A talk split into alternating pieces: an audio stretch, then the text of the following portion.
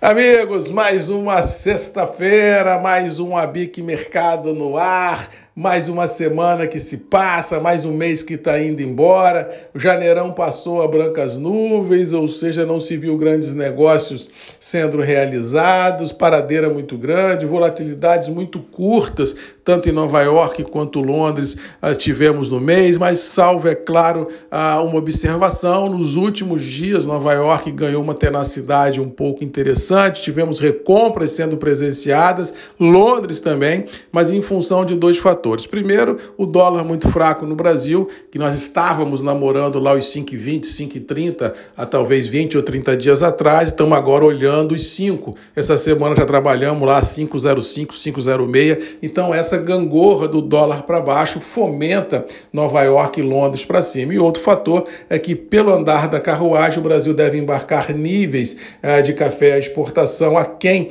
do que o mercado esperava, e isso também dá certo suporte às bolsas internacionais internacionais, fora, é claro, a perspectiva que nós temos que os bancos centrais europeus e americanos não deverão subir as taxas de juros com a força que já subiram em passado recente, deixando a economia um pouco mais livre para trabalhar. Ou seja, essa conjugação de uma sensação de economia um pouco melhor no que se refere à sua saúde, por tabela, dólar mais fraco e embarques a menores do Brasil, criou essa conjuntura de Londres e Nova York para cima, mas infelizmente os preços internos do café se mantiveram estabilizados em reais, sem haver uma grande reciprocidade vendedora no mercado em função de aumento de liquidez, já que a grande maioria dos operadores, tanto de Conilon quanto de Arábica, esperavam um janeiro com níveis de preços melhores do que estão sendo presenciados, ou seja, houve um vácuo de ofertas muito grande e a melancolia mercadológica tomou conta de tudo e todos. Vale a observação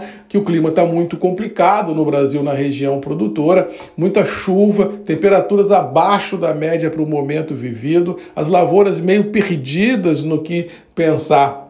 e agir, já que estamos vivendo um verão com cara de outono e todo mundo fica se perguntar quais serão as consequências dessa estação do ano diferente quando a safra chegar. Será que haverá algum atraso nas colheitas? Como será a maturação desse grão lá na frente? Ou seja, muitas perguntas, poucas respostas que deve dar uma ansiedade muito grande ao mercado e lá na frente, daqui mais 100, 120 dias, quem sabe uma certa sustentação aos níveis vigentes, a prevalecer esse verão complicado com temperaturas abaixo da média e chuvas acima do que eram esperadas. Ou seja, temos um cenário de curto prazo de estabilidade, mas no médio e longo prazo, os próximos grandes drivers que o mercado cafeiro vai ter, salvo, é claro, um fato novo de grandes proporções, é o mercado de clima lá na frente no Brasil.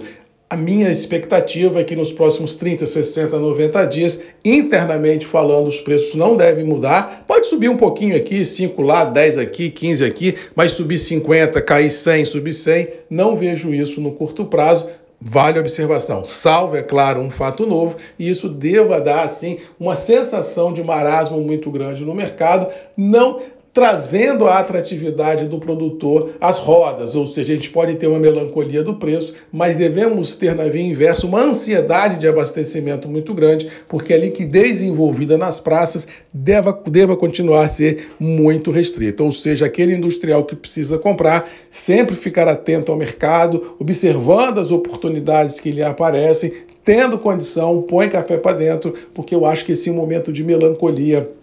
dos preços pode abrir janelas interessantes para a gente colocar um pouquinho de café para dentro e diminuir a exposição ao risco nesse mercado cafeeiro que é tão volátil. Mas no todo, acho que o mais do mesmo prevalece, tanto Nova York quanto Londres, quanto no dólar, quanto no mercado interno do café. Não estou esperando nenhum grande coelho por sair dessa cartola que mude o cenário do mercado cafeeiro. No mais, vamos ficando por aqui, desejando a todos um bom final de semana, uma boa semana. Lembrando que toda sexta-feira temos um encontro marcado aqui no Abic Mercado, ponto de encontro dessa indústria bacana do café do Brasil. Um abraço e até sexta que vem. Tchau!